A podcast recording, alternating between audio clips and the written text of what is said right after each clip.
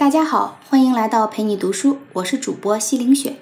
今天我们分享的书叫《刻意练习》，副标题是如何从新手到大师。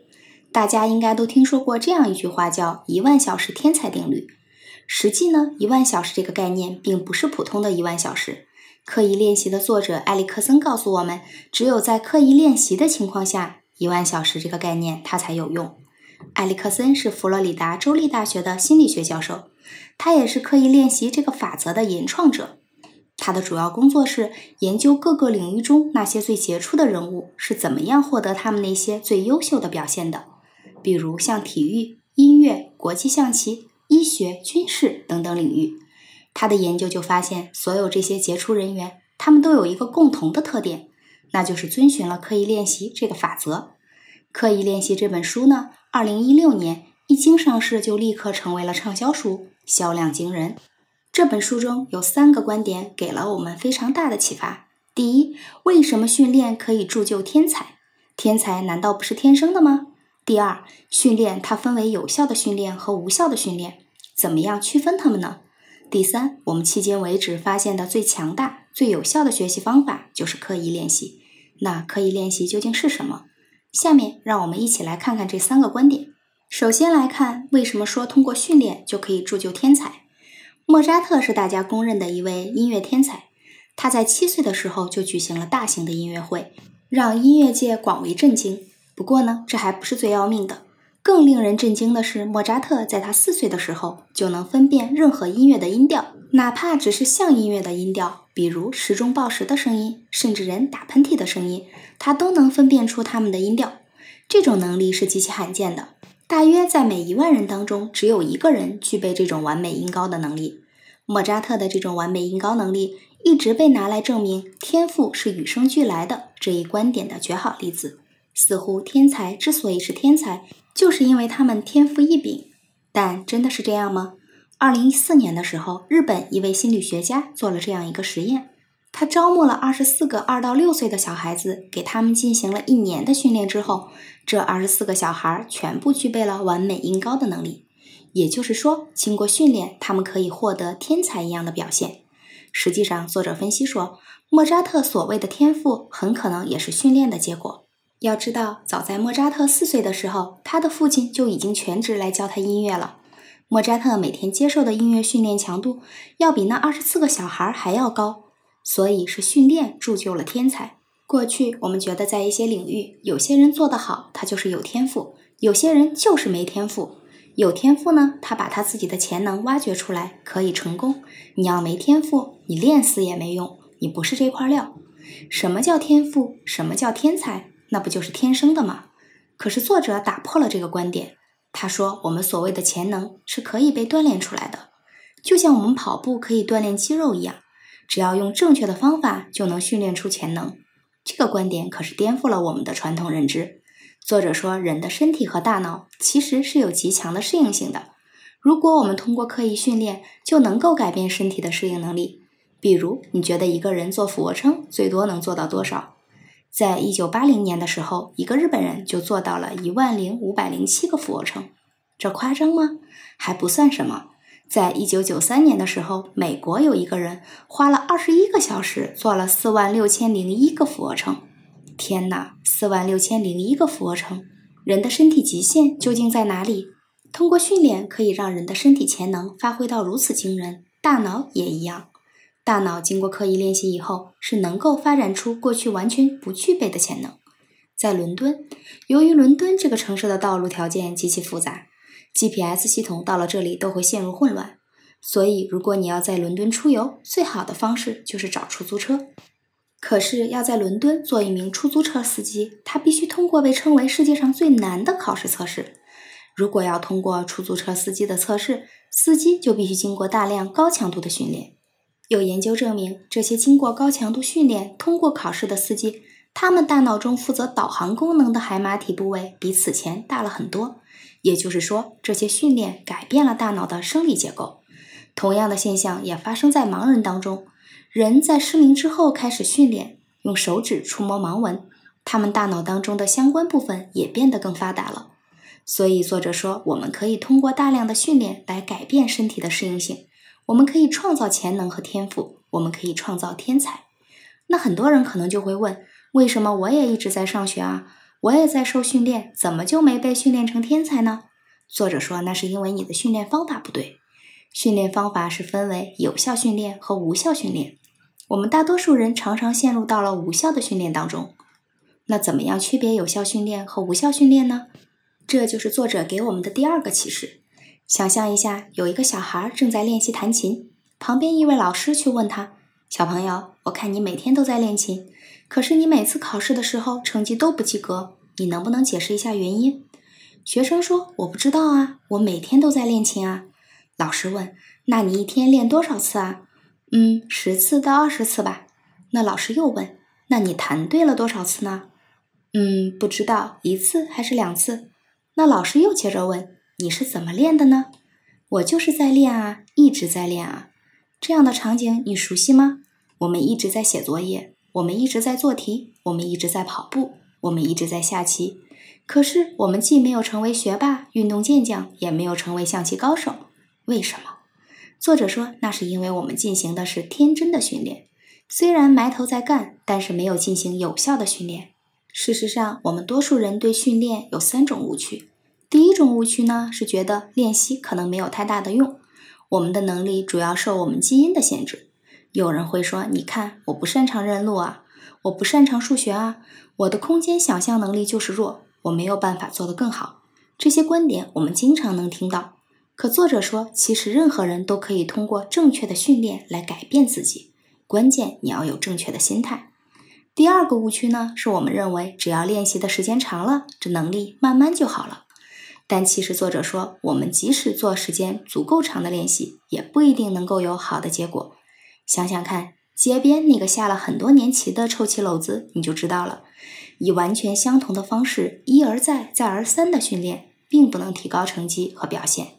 它有的时候还会让我们停滞不前，甚至能力水平还会缓慢的下降。第三种练习的误区呢，是认为我们只要足够勤奋，只要能够不断的提升成绩，就会更加优秀。比如，我要做一个更优秀的经理，我要卖更多的产品，我要让团队更紧密的合作，那我就加倍的努力。不能说对，也不能说不对，除非你有专门的、恰当的训练方法，否则即使加倍努力，也不会有很大的进步。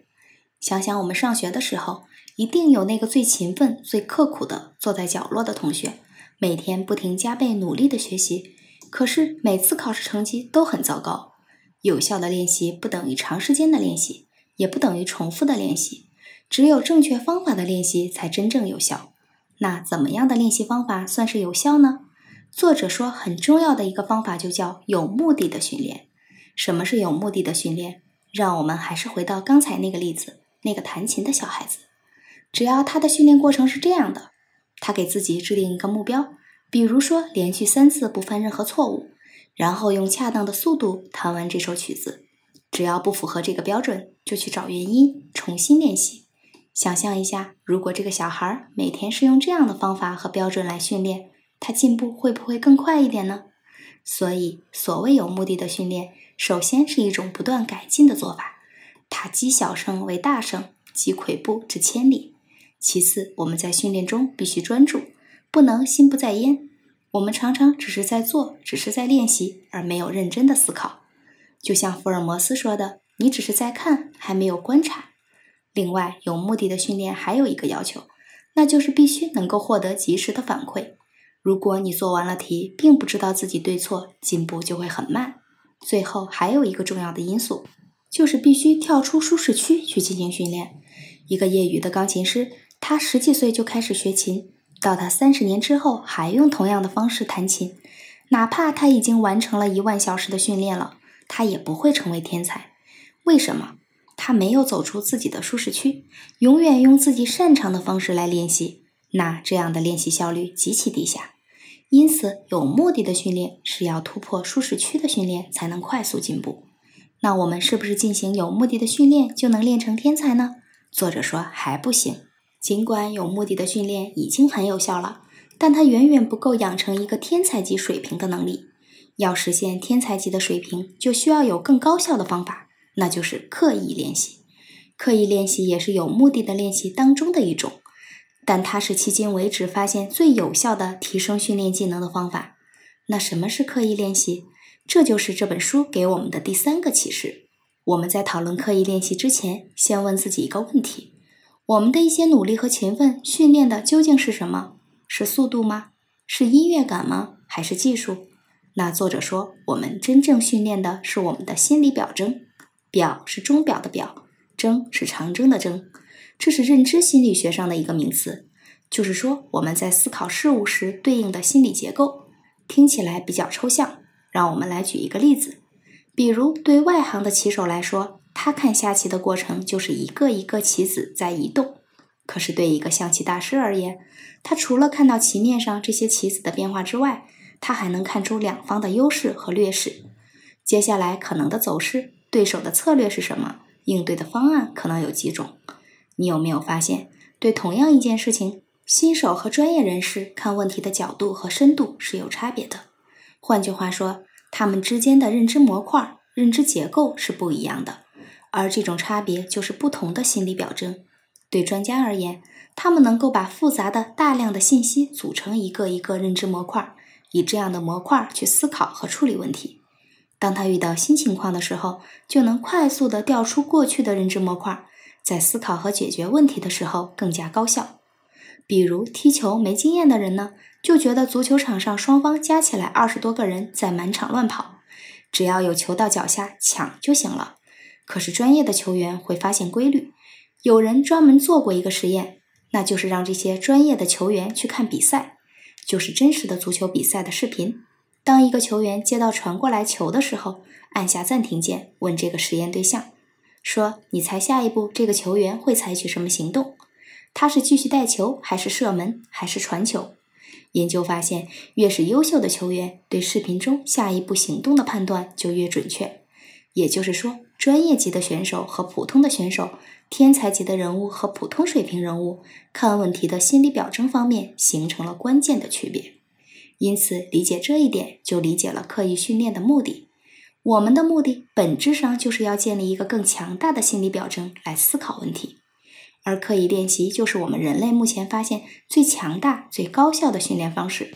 那什么是刻意练习呢？从严格意义上讲，判断是否是刻意练习有两个标准：第一，你所训练的领域应该形成了一套成熟的评价标准和很高效的方法；第二，你必须有一个能够给你布置训练作业以及及时反馈的优秀导师。只有满足这两个条件，它才能称为是严格意义上的刻意训练。可是要按照这个要求的话，能够符合的行业是少之又少，只能像国际象棋、芭蕾舞、体操、音乐表演这样少数行业符合标准。像小提琴，它就属于一个非常典型能够用刻意练习的方法训练的行业，因为它的技能组合呢非常标准化，而且小提琴的演奏方法也大多经过了数十年甚至上百年的训练和改进。如果你能够找到一个非常优秀的老师，他就能告诉你什么是正确的，甚至是最好的握琴方式，在跳弓的时候怎么样有效的移动琴弓等等。这些方法，如果你自己摸索的话，是要走很多弯路，甚至找不到的。而有导师就会快得多。因此，在小提琴这个领域，往往会有很多年轻的天才型选手出现。那是因为他们能够获得一流导师的训练，有成熟合理的技能和方法。只要持续的刻意训练，就能成为这个领域中的天才。但是，我们大多数的行业其实不具备这个标准的。很多情况下，我们所从事的领域没有一个最高效的、成熟的方法体系，也没有专门从事教练的导师。那怎么办呢？作者说，我们仍然可以退而求其次，尽最大可能用刻意练习的原则来训练。什么是刻意练习的原则呢？首先，你要明确你的高绩效目标。就是我训练是要在哪方面的能力进行提升。其次，我们要尽可能寻找这个领域中最优秀的专家或者高手，甚至经典的书籍。目的呢，就是能够让我们和这个领域中高水平的心理表征进行比较，从而获得高质量的反馈。第三，我们来研究这些杰出人士或者成功案例背后，他可能的成功原因是什么。那最后就是我们要不断的投入时间和精力去反复训练改进。这四步就是刻意练习的一个原则。这个原则啊，其实说起来挺简单，可是如果我们能够切实应用，效果是非常惊人的。美国在越南战争的早期呢，海军飞行战斗员的战绩其实是非常糟糕的。一九六八年的前五个月，美国海军击落了六架越南飞机，自己呢损失了十架，也就是击落的比自己损失的还少。而更夸张的是，飞行员发射了五十枚空对空导弹。结果没有一个打中目标，在这种情况下，美国海军就不得不思考：我怎么样才能提高我飞行员的战斗能力，让他们快速的具备成为一流飞行员的水准呢？这就发展出了后来著名的“王牌训练计划”。这个计划呢，大概是这样：首先，他把最优秀的飞行员挑选出来，让他们来做教官，模拟越南的战斗机战术，组成红军。然后呢，再去选拔仅次于这些教官的最优秀的飞行员来做学生，组成蓝军。接下来要做的就是让红军和蓝军天天对战，因为教练组嘛，他们经验更加丰富，所以他们常常把学生组逼到失败的边缘，让这些学生在最紧急、危险或者复杂的情况下去做出战斗决策。一天的战斗结束后，当天教官就和学生沟通复盘，总结经验。教官分享他们是如何思考、判断战局的，学生们寻求改进的办法。第二天，学员再带着新的办法训练，就这样持续反复不断的训练。结果到一九七零年的时候，这批经过特殊受训的美军飞行员再次投入战场，他们实现了击落十二点五架敌机，自己只损失一架飞机的惊人战绩。这套王牌飞行员计划巨大成绩的背后，遵循的就是刻意练习的原则。你看，明确的目标、最优秀的老师、跳出舒适区的训练以及及时的反馈，再加上周而复始、高强度的训练，整个过程就是刻意练习的应用。说到这里，你可能会说，这个刻意练习的方法真不错。可这方法好是好，我工作那么忙，哪有整块时间去进行专门的训练呀？我还得养家糊口，还得去找到优秀的导师，这个也太难了吧？作者说，的确如此。不过呢，我们仍然有办法，完全可以不停下现在的工作，而采用一边工作一边学习的策略应对刻意练习的原则。比如销售技能呢，一直是一个隐性知识，很难提升。可是作者说，有家叫蓝色兔子的公司，他就采用了刻意练习的原则，在工作中去训练销售经理的销售能力。他们公司每年都会把业绩最好的高级销售经理聚起来开会，讨论下一步的销售策略。可是往常呢，这些会议往往只留一形式。公司呢就想出一个办法，就是在下次开这个会的时候，把这些高级销售经理聚到一块儿，挑出其中一个人来模拟他们公司现在的真实客户，然后再挑选出来一个人推销公司的产品。其他的高级经理呢就在旁边对他们整个销售过程提供反馈，告诉销售经理这次他哪里做得好，哪些地方还可以改进。我有什么经验可以分享给你？第二天，这个销售经理再进行一次销售，由其他人再次进行评估和反馈。公司把这个过程都用视频录下来，这样整个团队的销售技能都得到了提高。你看，在这个过程中，我们不需要全职脱产的培训，我们只要把刻意练习的原则融入到我们日常工作中，就能产生巨大的成绩。不过，你可能会说，如果我想提升的能力领域，我既不认识杰出的导师，也没有这么多牛人的朋友或同事，那怎么办呢？作者说，如果没有导师的话，我们可以用案例，用优秀的书籍，同样可以实现应用刻意练习的原则来提高我们的能力。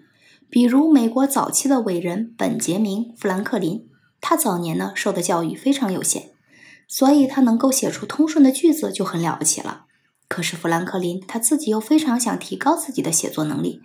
一个偶然的机会呢，他就看到有一本叫《观察家》这个杂志。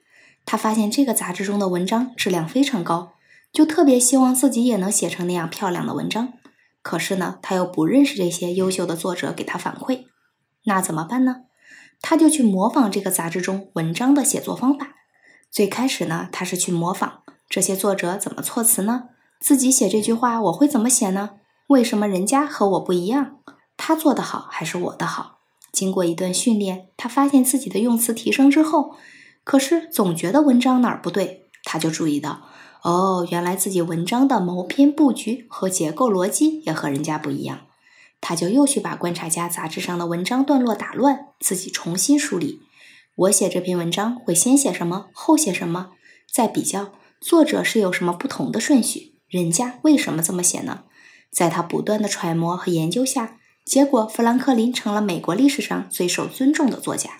他的著作《穷查理智慧书》以及后来的自传都成了美国文学当中的经典。你看，富兰克林其实就是应用了刻意练习的原则，他解决了一个我们大多数人面临的问题。就是我既想要提高能力，可是又不认识牛人，也请不起专业的导师，怎么办？那我们可以应用刻意练习的原则来拆解高水平的案例和书籍，帮助我们提升能力。在刚才这个案例当中，就是在没有导师的情况下，富兰克林就是研究高水平的案例，分析他们可能成功的原因，自己不断反复练习，提高了自己的技能。上面这些内容呢，就是刻意练习这本书的主要内容。我们可以看到，要在一个领域当中快速成长，最好的办法就是让第一流的人给你指导和反馈，因为你能在第一时间学到那些经过宝贵经验积累下来的正确理念和方法，从而极大的提升我们学习的效率。这个过程就是刻意练习，这也是为什么在少数领域当中，最高水平的老师加上最合理的方法，再加上高强度的训练，就能够创造天才的原因。不过，我们大多数人并不在这样的领域当中，但是我们仍然可以退而求其次，去最大程度的利用刻意练习的原理，学习杰出人物的做法，研究他们可能成功的原因，不断尝试改进。好，我们总结一下《可以练习》这本书，提出了三个观点：第一，天才是训练出来的，我们可以通过高强度的正确训练，让自己的大脑身体结构发生变化。从而产生像天赋一般的神奇能力。第二，为什么大多数人没有被训练成天才？是因为我们经常进行的是低效甚至无效的训练。只有进行有目的的训练，及时获得反馈，不断确定目标，同时跳出舒适区的训练，才能让我们快速进步。第三，对于天才的训练，只有有目的的训练还不够，还要进一步用刻意练习去寻找最优秀、最杰出的导师指导自己。然后不断揣摩成功的原因，不断的训练改进，才能获得最大的进步。今天这本书就读完了，感谢关注陪你读书，欢迎点赞分享，同时打开旁边的小铃铛，我的最新更新会第一时间提醒你。我是主播心灵雪，我们下次再见。